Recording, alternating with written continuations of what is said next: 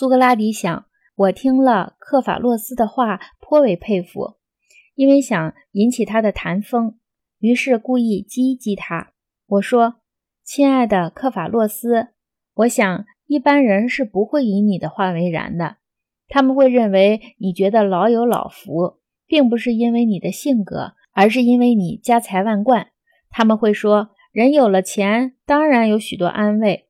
克法洛斯说：“说的不错，他们不信我的话，也有他们的道理。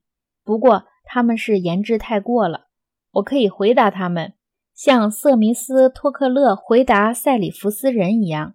塞里福斯人诽谤瑟弥斯托克勒，说他的成名并不是由于他自己的功绩，而是由于他是雅典人。你知道他是这样回答的。”如果我是塞里福斯人，我固然不会成名，但是要让你是雅典人，你也成不了名。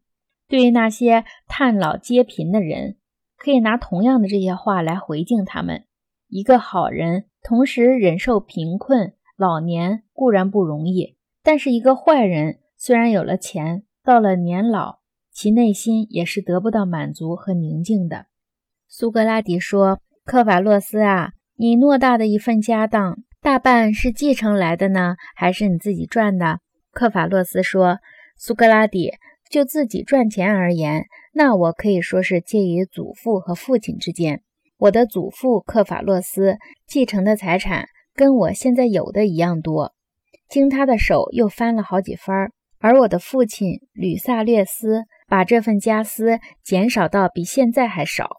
至于我，只要能遗留给这些晚辈的家产不比我继承的少，也许还稍微多点儿，我就心满意足了。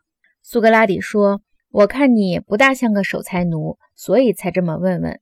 大凡不亲手挣钱的人，多半不贪财；亲手挣钱的，才有了一文想两文，像诗人爱自己的诗篇，父母疼自己的儿女一样。赚钱者爱自己的钱财，不单是因为钱有用。”而且是因为钱是他们自己的产品，这种人真讨厌。他们除了赞美钱财之外，别的什么也不赞美。克法洛斯说：“你说的在理。”